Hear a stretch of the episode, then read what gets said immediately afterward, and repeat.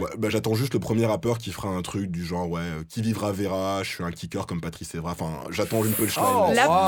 punchline de François C'était totalement improvisé. Un petit bruit buccal. Regardez-nous les chips. Subtilement dosé. Le chip est en danger. Le chip? Le chip. Vous écoutez Le chip Vous écoutez Le podcast afro d'Arte Radio. Salut, salut Vous écoutez Le Chip, le podcast pop culture afro d'Arte Radio. Je suis Mélanie Wanga et je suis entourée de mes très bons amis noirs, Kevin Donna et François Oulac. On est tes amis noirs.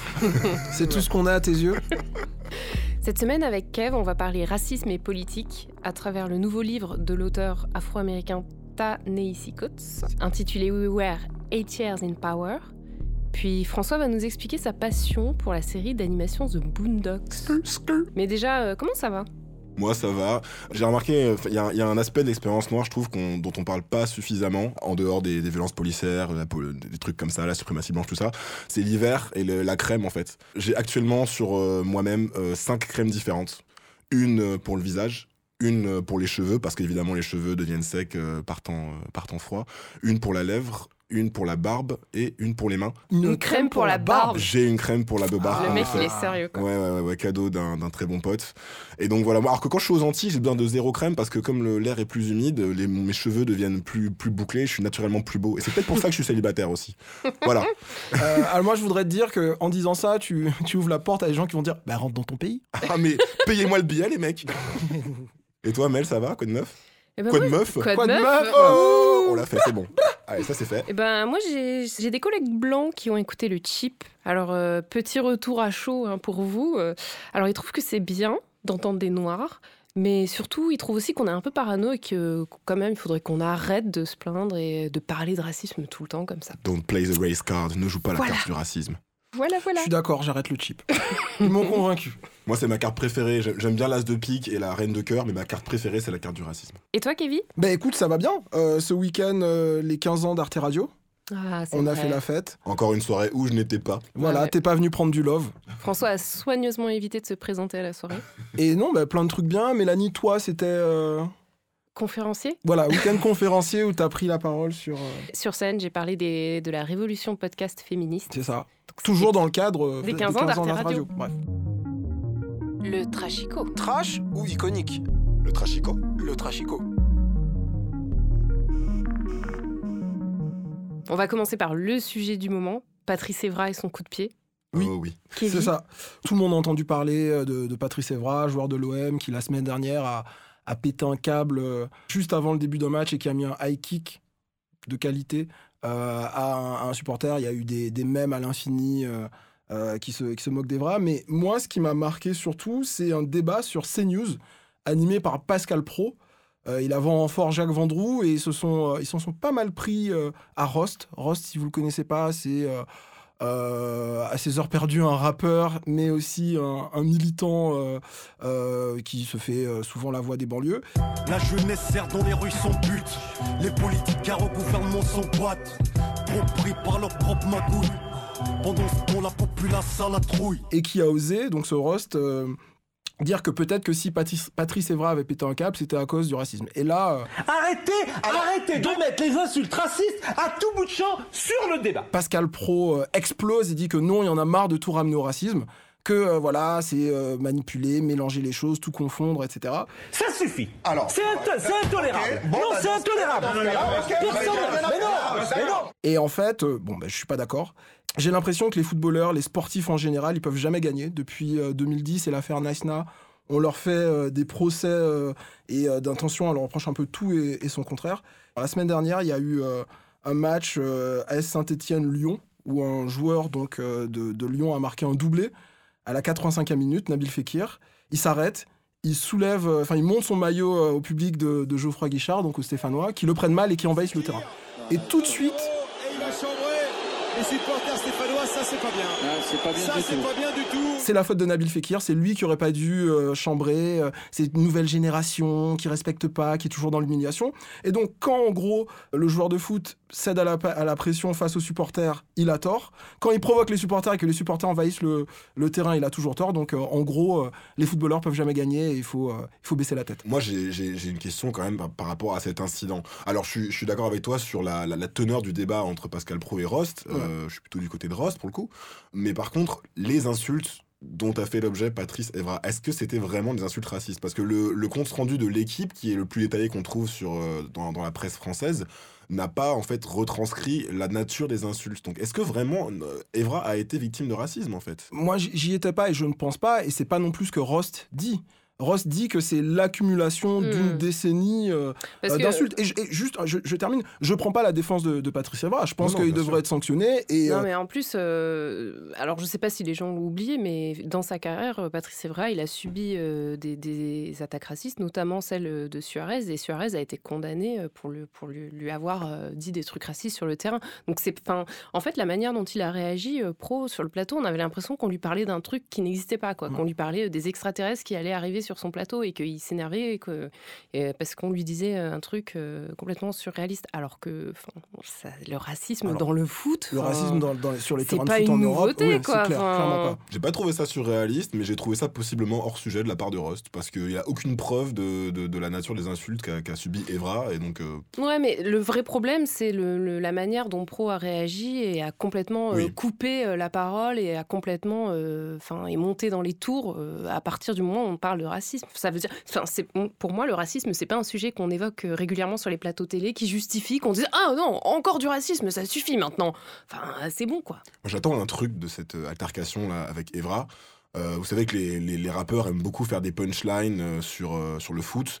Euh, J'en ai Ouais. noté une ou deux. Il y a Caris qui a par exemple a dit. J'insulte ta daronne comme ma terrasse. Il y a, il y a Orelsan qui a dit. Même si je peux craquer à tout moment comme les jambes de Djibril. Bah, J'attends juste le premier rappeur qui fera un truc du genre ouais, euh, qui vivra verra. Je suis un kicker comme Patrice Evra. Enfin, j'attends une punchline. Oh. La Wow. punchline de François. C'était totalement improvisé. Ouais. Moi aussi, j'ai un sujet que je trouve hautement trash. Euh, je suis allé voir euh, Knock, euh, le dernier film d'Omar Sy, et euh, j'en suis ressorti un peu vénère. Vous avez gâché une situation magnifique. Vous auriez dû repartir couvert d'or. C'était pas bien. Knock, en gros, c'est quoi? C'est une pièce de théâtre à la base de Jules Romains du début du XXe siècle.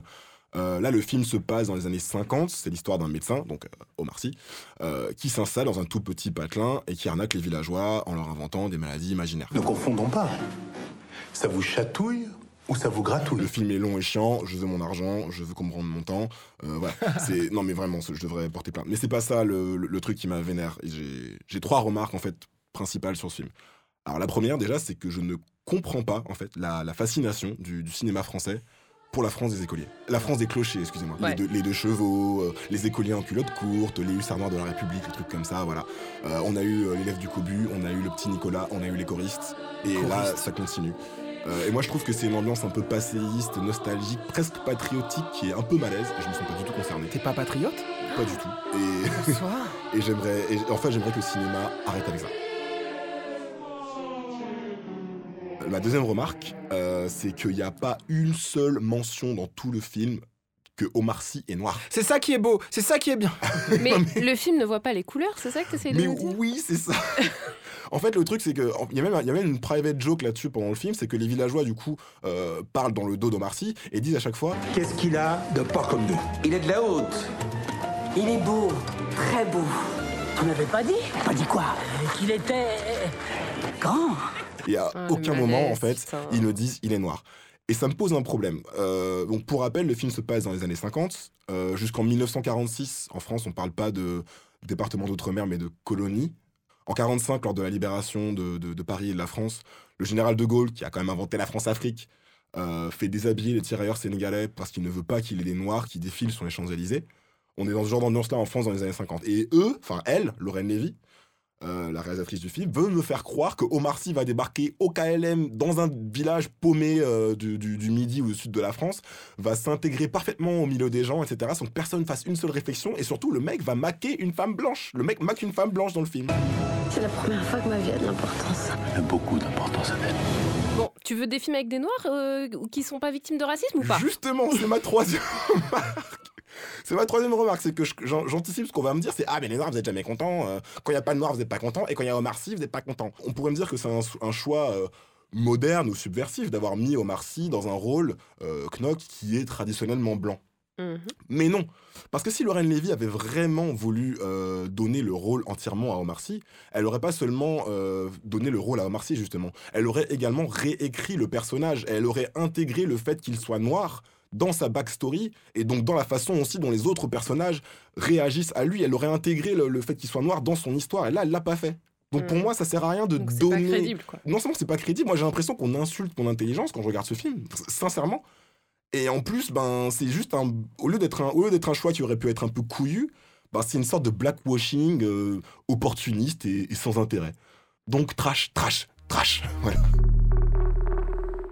Bah, on va terminer par un iconique hein, pour euh, se nettoyer un peu l'esprit. Quand même. Vous avez vu le, passer le, le tweet de Disney euh, qui annonce le casting du Roi Lion 2019 Oh, yeah.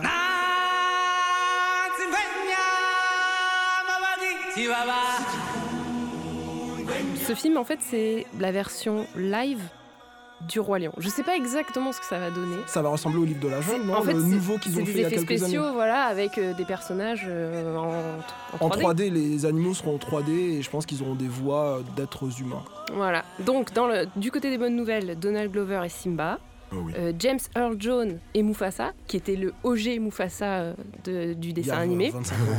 Et surtout, surtout, Beyoncé et Nala. Donc, euh, faut faire gaffe. Est-ce que, est-ce que ça vaudrait pas le coup que Beyoncé et Nala deviennent euh, le personnage principal? Non. Ah, c'est ce que ce j'allais dire. Beyoncé elle pèse tellement que Nala est obli- obligée de devenir l'héroïne. Après, je pense que c'est- je pense qu'elle a accepté Beyoncé parce que pour Blue, Cyr et Rumi, tu vois, je pense qu'ils vont être contents ces enfants de, de Oh. voir maman dans un Disney. Et euh, je pense aussi que Donald Glover en face, tu dois avoir le stress même si t'es Childish Gambino. Tu as Beyoncé en face de toi qui chante quoi, tu vois, faut Ah, c'est un grand acteur. Quand faut même, serrer. mec. Oui, alors que Beyoncé n'est- a eu Ouais. beaucoup de critiques, a essuyé beaucoup de critiques sur son jeu d'actrice. Goldmember, excusez-moi, je l'ai pas oublié. Non, non, c'est le film Obsessed avec Idris Ah, Elba. mais c'est un classique. Il y a des gifs euh, partout sur Internet euh, de ce truc. C'est parce que Beyoncé, euh, en fait, est en couple avec Idris Elba. Ah. Donc casting de rêve et ils se font euh, stalker en fait par une meuf, euh, une blanche qui veut à tout prix euh, Idris Elba et donc Beyoncé se débat contre la meuf et c'est génial parce que le film est super mal fait donc il y a des vieilles, vieilles cascades où tu vois trop que Beyoncé en fait c'est un mec avec une perruque. Enfin, excellent quoi. You better do something about this woman. or I will. You need help. I know. Help me, Derek. Mais euh, du coup pour en revenir au roi lion, dans le casting on a Eric André qui joue Azizi, une- Eric Andre, j'adore une hyène qui est le mec de Rosario Dawson donc euh, tout lui réussit. Ouais. Euh, on a Keegan Michael Key De qui Key joue and Peele. de Key and Peele, qui joue une autre hyène, Camari. On a Chiwetel Ejiofor, qui joue Scar. Par défaut, t'aurais dû donner Scar à Idris Elba, mais je pense que le truc, c'est qu'Idris Elba sait pas chanter. À mon Bah, avis, c'est ça. ici, il rappe Ah, si, si, si, non, si, en plus, il rappe, il chante, si, si, si. hein. Il a, il, a un, il a un pseudo de, de, de rappeur-chanteur qui s'appelle euh, Driss. Et il a sorti un album euh, il y a quelques années. Oh et c'est pas putain, mal. vous m'apprenez un truc là, faut absolument que je télécharge Et ça. c'est très bon.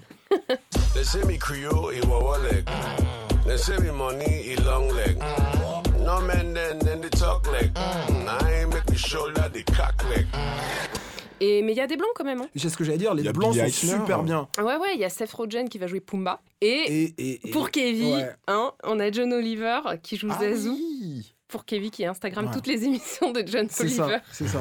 Il s'est fait, il s'est fait clasher euh, John Oliver par, euh, par Trevor Noah qui a dit c'est bien de lui avoir donné le rôle, mais la prochaine fois, si vous voulez par exemple euh, un présentateur de télé qui vient d'Afrique pour jouer un Africain, ben, vous pouvez penser à moi quoi. Mais bon, Mais du coup, en 2018, on a Black Panther. En 2019, on a Le Roi Lion. Et euh, en 2020, on se donne tous rendez-vous aux Oscars euh, pour euh, le casting qui va recevoir euh, tous- tous les prix musicaux. euh. Ce sera Oscar So Black.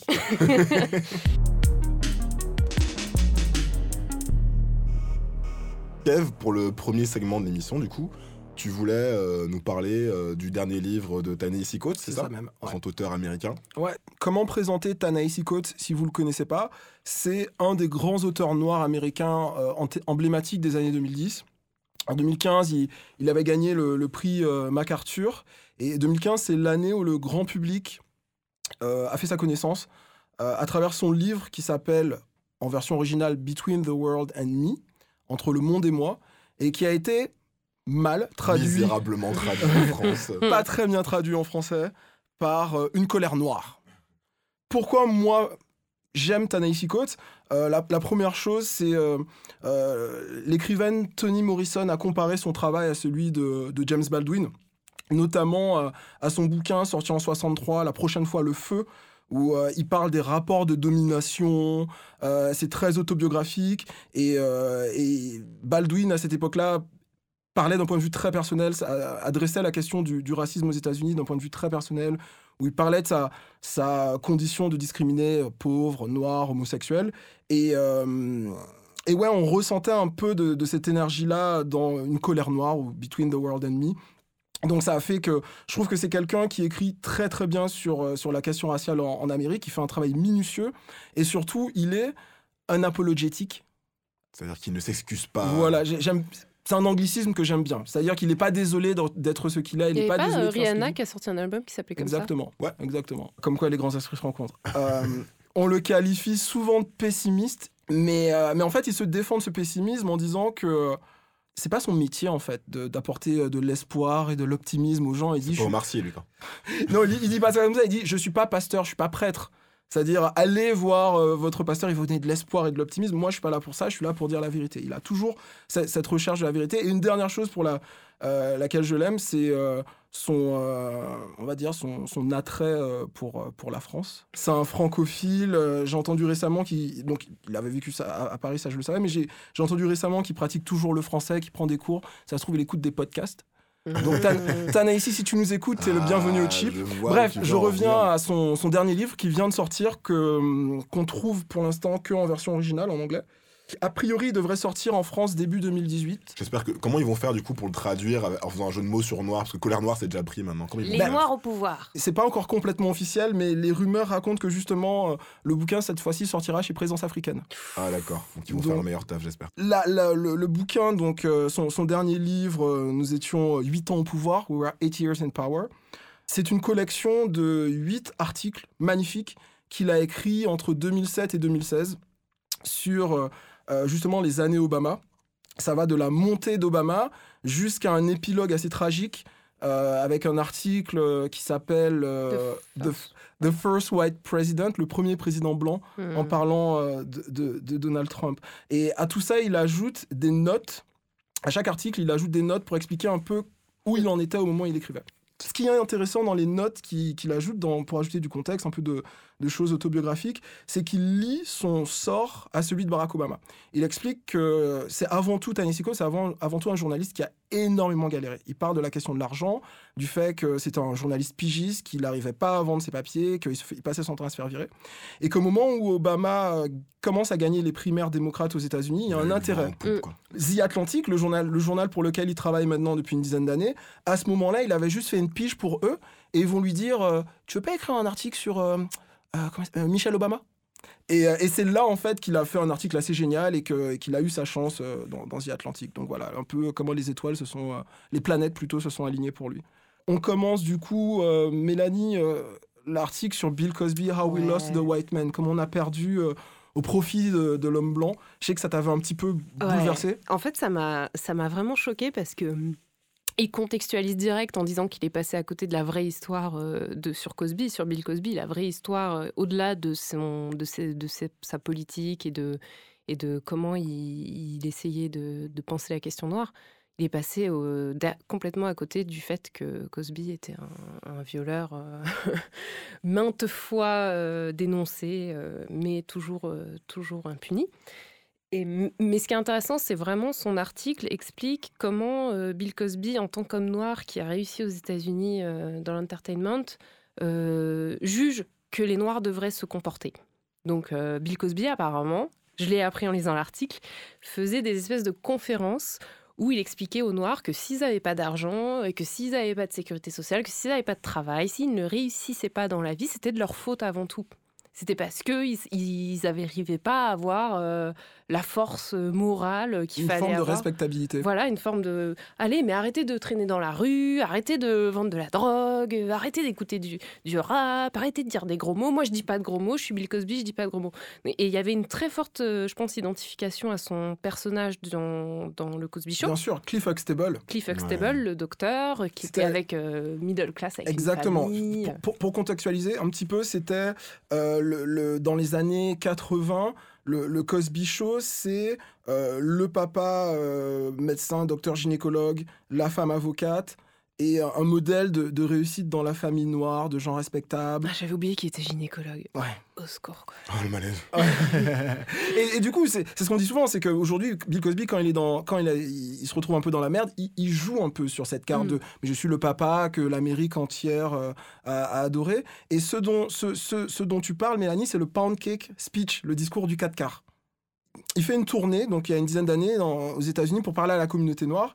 Et il parle, il tient le discours du 4 quarts. En fait, il explique que euh, un noir s'est fait tirer dans le dos euh, parce qu'il a juste volé un, un morceau de pound cake de 4 quarts. D'accord. Et euh, Bill Cosby répond Mais pourquoi tu l'as volé en fait? Pourquoi t'as volé? Pourquoi t'avais un bout de 4 quarts dans ta poche euh, People getting shot in the back of the head over a piece of pound cake. And then we all run out and we're outraged. Oh, the cop shouldn't have shot him. The hell was he doing with the pound cake in his hand?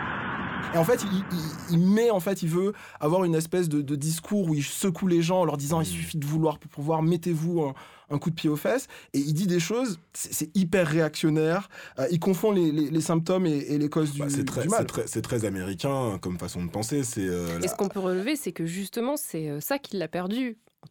J'ai envie de dire entre guillemets, parce que c'est ça qui a perdu Bill Cosby. Euh, Hannibal Buress, quand il a fait son, son show où il, a, où il parlait justement de, de Bill Cosby et de tous les viols qu'il avait un peu en tant que casserole euh, derrière lui, il a, il a dit Ouais, Bill Cosby, il dit qu'il faut pas dire de gros mots, il dit qu'il faut remonter son pantalon, mais euh, il viole des meufs, quoi. Ouais. Et là, tout le monde a fait Quoi?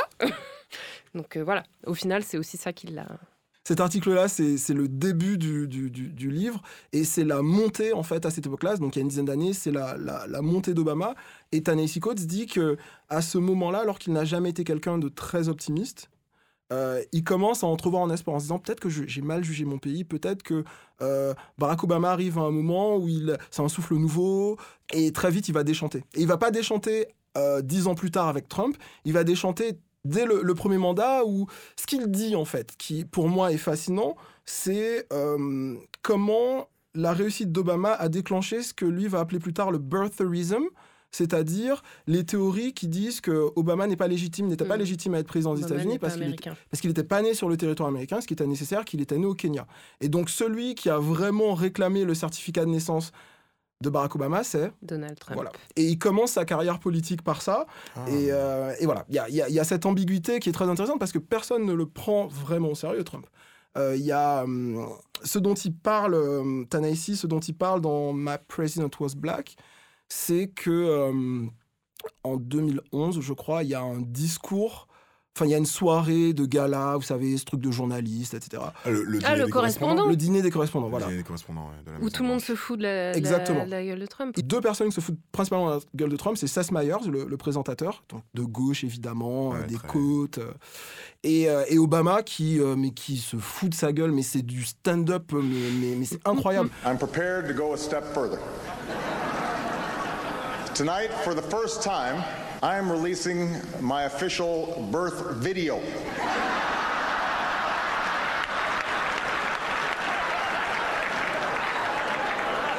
Now, I warn you, no one has seen this footage in 50 years. En fait, il arrive et, euh, et il dit voilà, Barack- euh, Donald Trump, vous êtes là, ça, ça fait longtemps que vous demandez mon certificat de naissance, j'ai mieux que ça. Ah, mais je oui, sais, je je m'en rappelle. J'ai la vidéo de ma naissance. Let's take a look.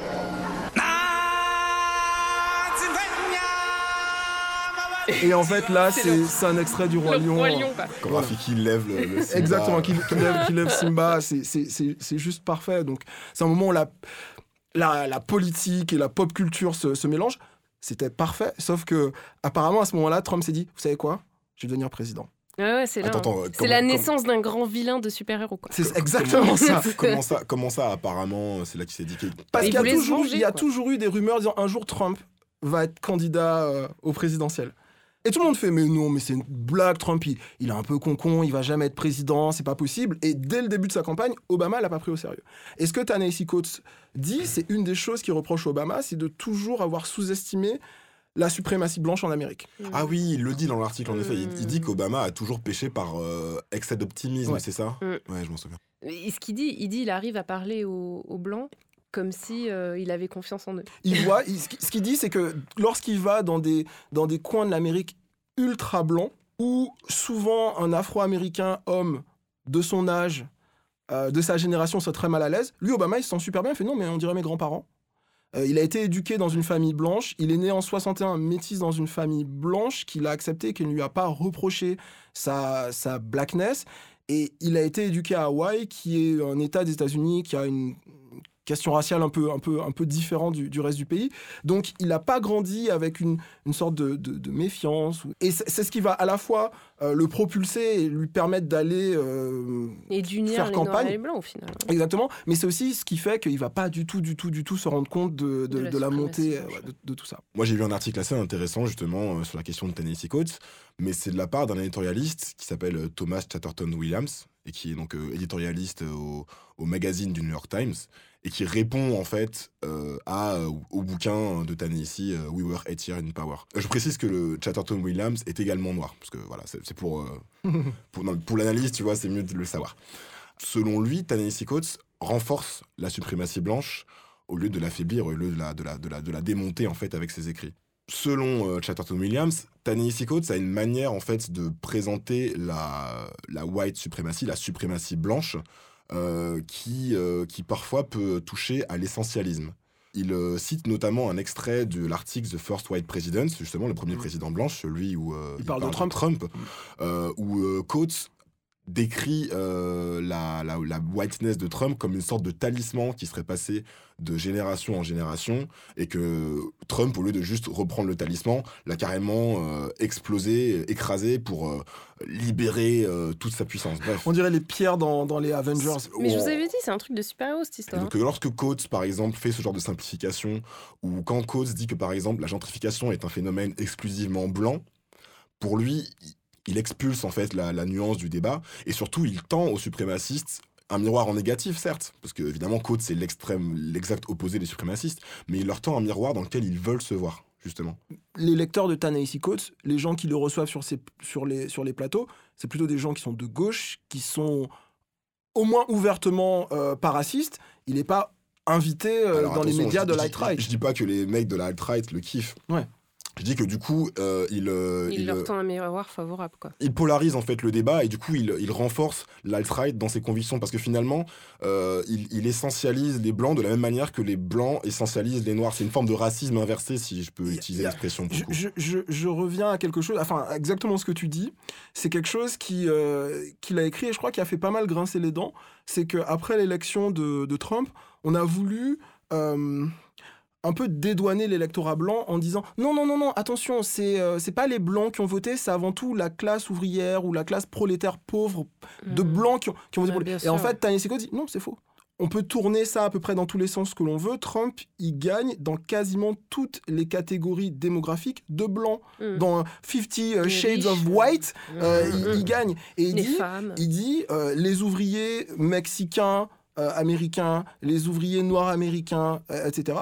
Euh, il vote pas Trump. Donc ce qu'il dit, ce qu'il dit qu'il y a d'exceptionnel dans la classe ouvrière blanche qui vote pour Trump, c'est pas le côté ouvrier, c'est pas le côté classe ouvrière, c'est le côté blanc. C'est ça qui, qui réunit euh, de façon très très très majoritaire l'électorat euh, de, de Trump. Et pour revenir à la, à la critique que- qu'on peut lui faire aussi d'un côté plus de gauche, c'est de vouloir mettre la question de la race au détriment de la question sociale. Bah, c'est ce que c'est exactement ce que Williams justement lui reproche. Pour Eh ben, eh ben, à ça, il répond Ouais, mais n'empêche que la question raciale, ça peut aussi permettre de gagner les élections. Et que de vouloir présenter un truc genre Ah non, mais euh, la race, c'est pas important et en fait, il faut juste se concentrer sur la classe, c'est un propos qui est intéressant, mais qui ne marche pas non plus forcément à tous les coups parce que les gens sont tout à fait capables de voter contre leurs propres intérêts. Hum, hum. Notamment la classe ouvrière. Ouais. Moi, il y a, dans ce qui- dans ce qu'il a écrit, c'est dans le premier texte, il y a vraiment un concept qui m'a vachement euh, touchée parce que je me, je me suis appliqué à ma vie à moi. Je me suis dit, Ah. c'est vrai. C'est le concept de Good Negro Government. Ouais. Ça, ça vous dit quelque chose? En fait, il explique que... À la, à la reconstruction, c'est ça, après la, la guerre? Voilà, après la guerre, euh, que, que, en fait, quand on a donné aux Noirs l'opportunité de construire leur propre Je précise, la guerre de sécession, pas la, Oui. la- la guerre mondiale. Oui. La Seconde Guerre mondiale. Euh, on a affranchi les Noirs et on leur a dit maintenant, c'est bon, vous avez toutes les chances pour réussir dans la vie, donc faites de votre mieux, travaillez, faites euh, euh, fonder des familles, voilà. Parce que visiblement, il y avait euh, une pensée qui était que l'esclavage, certes, ça asservissait les Noirs, mais en même temps, ça les protégeait d'eux-mêmes parce que ça, ils n'étaient pas capables de le faire. Et le concept de good Negro government, c'est que quand les Noirs arrivent à s'organiser et quand les Noirs, en fait, euh, arrivent à travailler, arrivent à, être, euh, à avoir du succès, à, avoir, à être efficaces, à être bénéfiques pour la société, comme l'a été Barack Obama, et ben, au final, ça ne fait que renforcer la suprématie blanche, parce que du coup, les Blancs se sentent hyper menacés. Et parce qu'en fait, ça, ça élimine complètement la justification de l'esclavage, qui était de Ah ben, on met en esclavage les Noirs, mais c'est parce qu'ils sont inférieurs à nous, et c'est parce qu'ils savent pas se comporter comme nous, et c'est parce qu'ils savent pas faire ce que nous, on sait faire. Ça veut dire qu'il n'y a pas de justification idéologique à l'esclavage et à l'infériorité des Noirs, quoi. Euh, Ta-Nehisi Coates citait un, un vieil historien américain, on retrouvera les, les références, qui disait euh, à l'époque de l'esclavage, les Noirs ont de la chance d'être euh, confrontés à l'esclavage parce que les Blancs, eux, euh, ils sont confrontés au capitalisme. C'est beaucoup plus dur d'être un ouvrier. Au moins, avec l'esclavage, voilà, ils ont un, un- un patron qui les aime bien, qui est un maître, qui est paternaliste, un peu leur Qui père d'ailleurs. c'est- certainement leur père.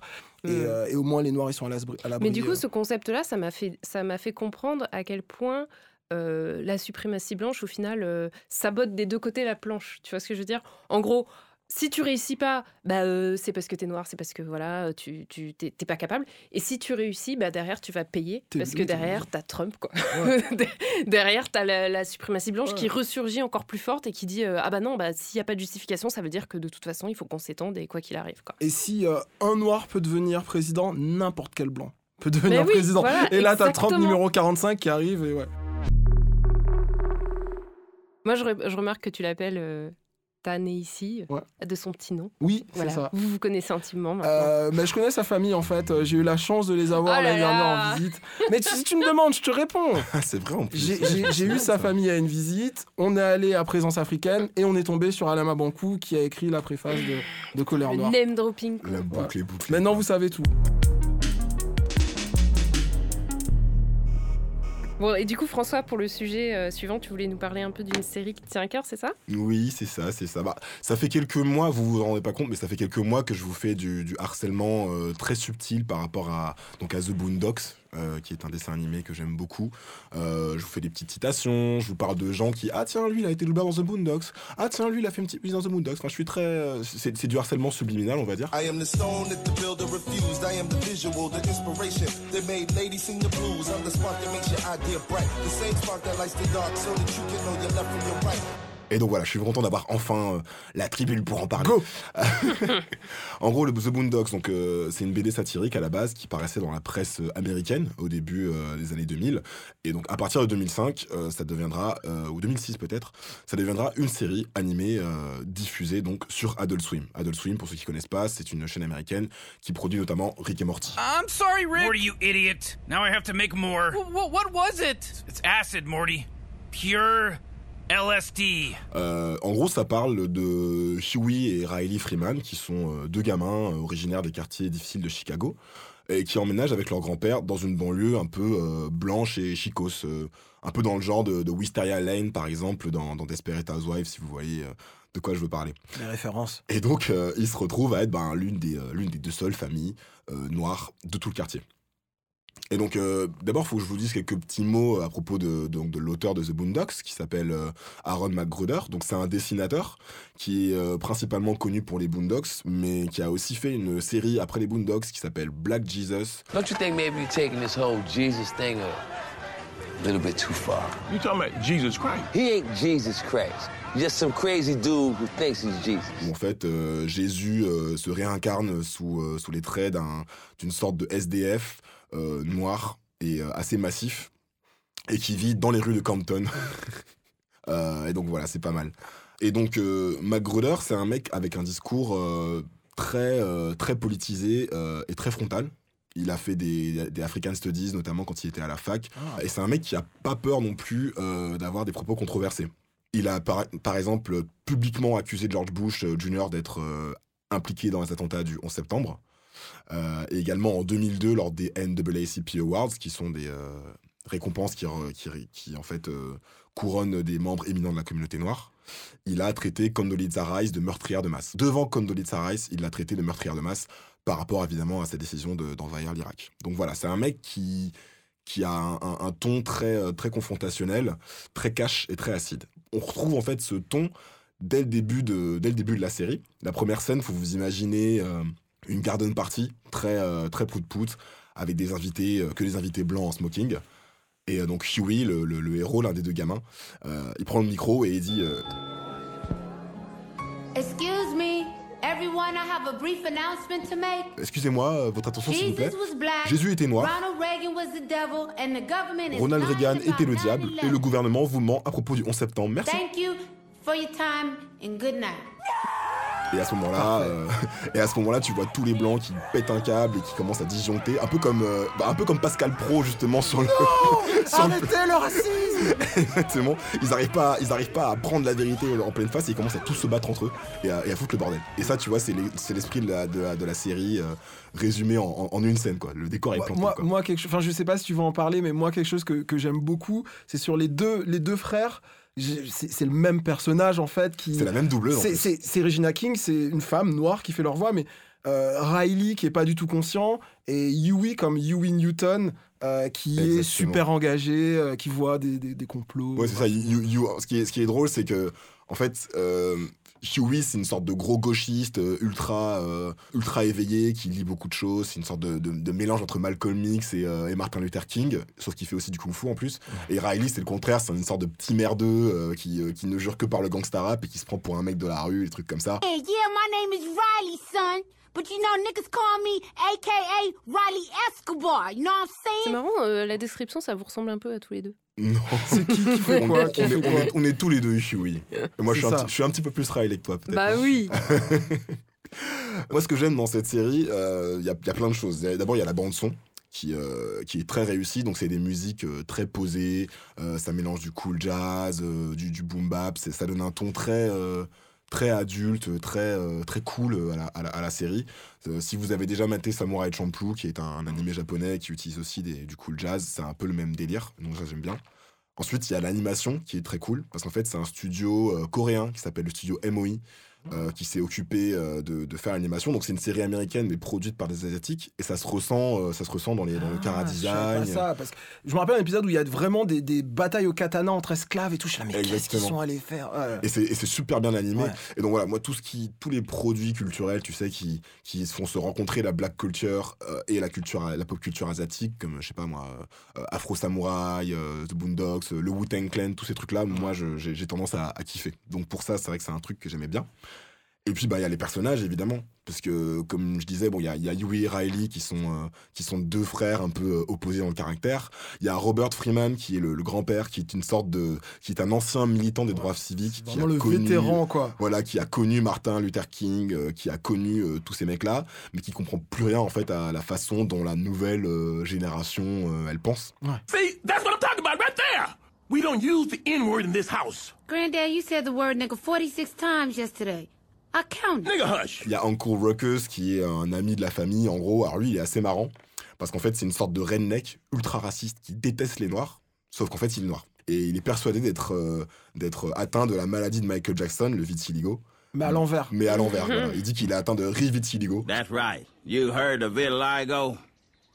Shoot, well, I got re-vitiligo. Il y a surtout l'épisode où il se, où il euh, se rend compte, il réalise qu'il est réellement noir. Et là, le mec, d'un coup, il se prend tout le racisme systémique dans la tronche. En mode, oh mon dieu, mais c'est tellement dur. Et c'est assez, c'est assez marrant. Et donc, en gros, voilà, vous avez toute une galerie de, de personnages secondaires et de, de caméos qui incarnent chacun à leur manière une forme de pensée un peu caricaturale. Et c'est la rencontre, en fait, l'interaction de tous ces persos qui crée des, des situations et des épisodes euh, assez drôles euh, et passionnants. Et il y a plein de sujets qui, a priori, peuvent sembler euh, assez graves et sérieux. Euh, l'homosexualité dans la culture euh, hip-hop, euh, l'élection d'Obama, la violence policière, et qui en fait sont abordés de manière très, très drôle et, et subtile. Kevin, je sais pas, par exemple, je t'a- je t'avais proposé de mater quelques épisodes, je sais pas si t'as vu. J'ai vraiment beaucoup aimé celui sur R. Kelly qui m'a mis mal à l'aise parce qu'il y a une scène, il y a une scène de pipi. Mais, mais l'é- l'é- l'épisode, est super bien écrit, c'est assez incroyable. Et le tout début de l'épisode m'a fait penser à un sketch de Chris Rock qui s'appelle Black People versus Niggas. It's like a civil war going on with black people. And there's two sides. There's black people and there's niggas. And niggas have got to go. Mais en fait, ce que Yui dit au début, c'est il y a quelque chose que les noirs ne veulent pas dire euh, devant les blancs. Niggas are crazy. Et on le Ouais. dit pas, on le dit pas haute voix parce qu'il y a peut-être des blancs qui écoutent. Et je vois pas trop où ils vont venir. Et directement, il part de R. Kelly derrière Ouais, ouais, en ouais. disant voilà. et la Ouais, ça, défense et, tout. Et, l'épisode de Boondocks revient en fait sur, euh, sur la manière dont finalement les Noirs n'arrivent pas à, à- à totalement condamner, à totalement cancel finalement euh, R. Kelly. euh, parce qu'en fait ils aiment trop sa musique.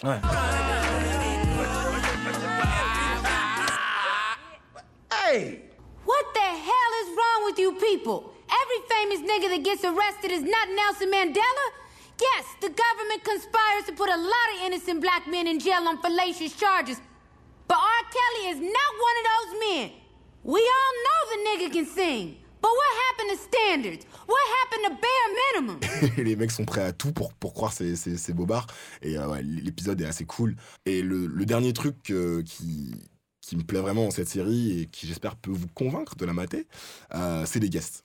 Il y a Snoop Dogg, We calling them bitches and hoes and shit. It ain't like we respecting them or nothing like that. Damn. Mos Def, Well, you know, Reed, we just had to bring, you know, our own flavor to the fashion game. You know, fashion is a real big thing to me and my crew, you know what I'm saying? Busta Rhymes, Lil Wayne, Oh, oh, oh, nigga.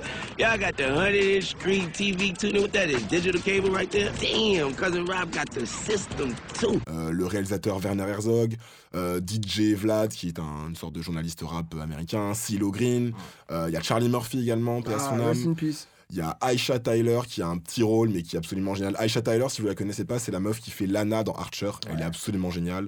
I mean, I'm like, you kill one man, you kill a dozen. It's all the same. Il y a Samuel Jackson, il y a Exhibit également. Enfin bref. What's up, y'all? This X to the Z exhibit, and we here at the house of Riley Freeman, and we about to pimp his grandfather's car, Dorothy. Il y a un tas de caméos. et Les caméos sont super réussis et vraiment c'est un, c'est un plaisir de voir à quel point tout ce cast, euh, tout ce, tout ce carrefour de, de Black Excellence euh, travaille ensemble pour faire euh, cette putain de série quoi. Donc suivez l'actualité de Aaron McGruder parce que là il va revenir bientôt avec une série qu'on va suivre de très près dans le chip qui s'appelle Black America qui est en fait euh, la, la réponse euh, noire, on va dire, euh, à Confederate, la série donc de HBO. Amazon contre HBO. Le combat des titans. Exactement, la série de HBO par les créateurs de Game of Thrones qui euh, fait polémique. Voilà.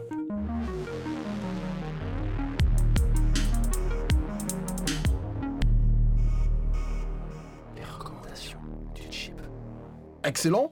Mélanie. Oui. Tu vas nous recommander une bande dessinée qui s'appelle Black. Laisse-moi deviner, ça parle de noir? Ouais, bah oui. Comment hein. t'as deviné? Je sais Comment t'as deviné? Je suis bilingue. Euh, alors Black, c'est un comics américain. Euh, c'est un projet euh, BD euh, Kickstarter à la base qui a été repris par les studios Black Mask. Donc en fait, c'est un projet qui demandait 30 000 dollars et qui en a récolté plus de 90 000.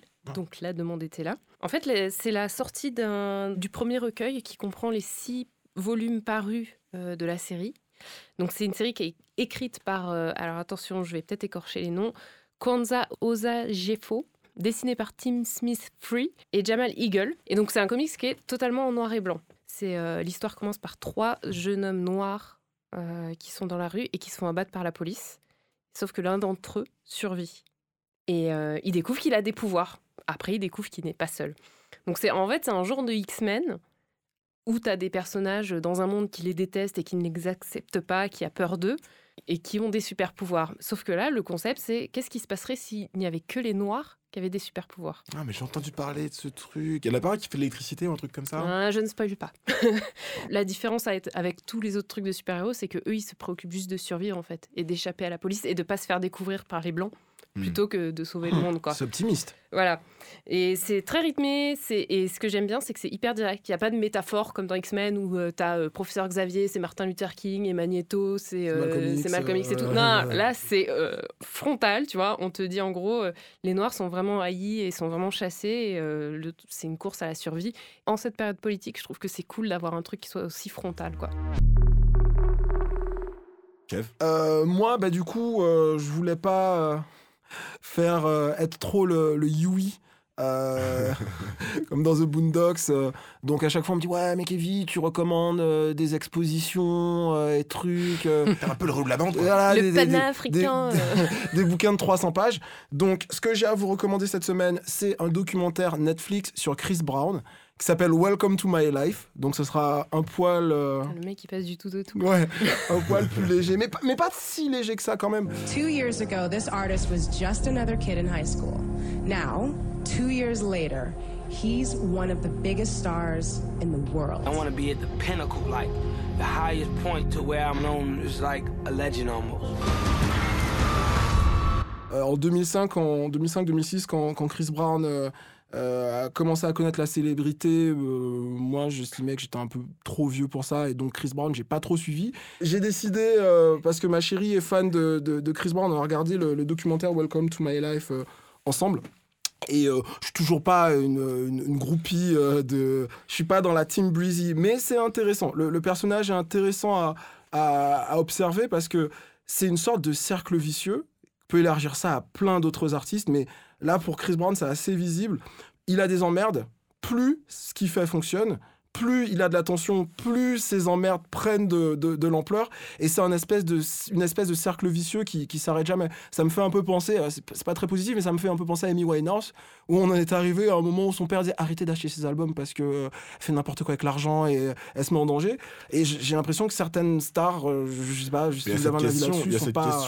il y a cette question qui devient de plus en plus prégnante dans la pop culture, de la, de la santé mentale dans l'industrie musicale. Peut-être que ce mec-là est totalement sujet à ça, parce qu'en fait, les, les artistes ne sont pas accompagnés, ne sont pas suivis, ne sont pas protégés de leurs propres excès, en fait. Et lui-même dit qu'il vient d'un milieu abusif, que son beau-père était extrêmement violent quoi, avec sa mère quand il était jeune. Et, euh, et, et- et je sais pas, enfin, je j'ai pas d'avis euh, complètement arrêté sur le, le bonhomme, il m'est pas complètement sympathique. Ce que j'ai trouvé bien dans le reportage, c'est qu'ils évitent pas euh, la question. Ils euh, essaient pas de le réhabiliter. Ils essayent pas de le réhabiliter, enfin, si, un peu quand même. Bah, quand même, c'est quand même un peu une entreprise de réhabilitation. Mais, mais euh, la- sur la question de Rihanna, de, de- des, des violences et tout, ils cherchent pas à écarter ça.